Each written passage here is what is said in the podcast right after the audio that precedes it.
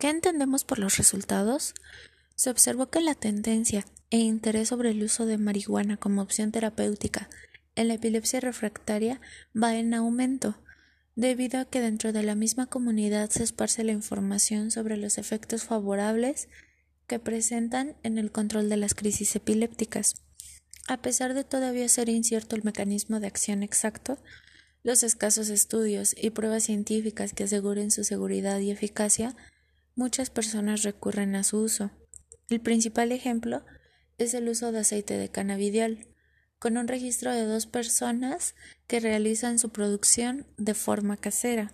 Sin embargo, la mayor parte de ellos no conoce el consumo recomendado por las autoridades sanitarias de estos productos, siendo los medios de difusión masiva, amigos o familiares la fuente de información de consumo recomendado.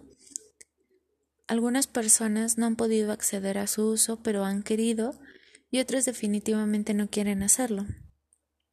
Otro aspecto que se encontró es que muchos han utilizado una variedad de medicamentos a lo largo de su vida como tratamiento de la epilepsia refractaria. Aproximadamente la mitad de los pacientes diagnosticados afirman que conocen las leyes y regulaciones estipuladas para el uso de cannabis, pero que sería de gran utilidad tener mayor acceso a información confiable sobre este tema.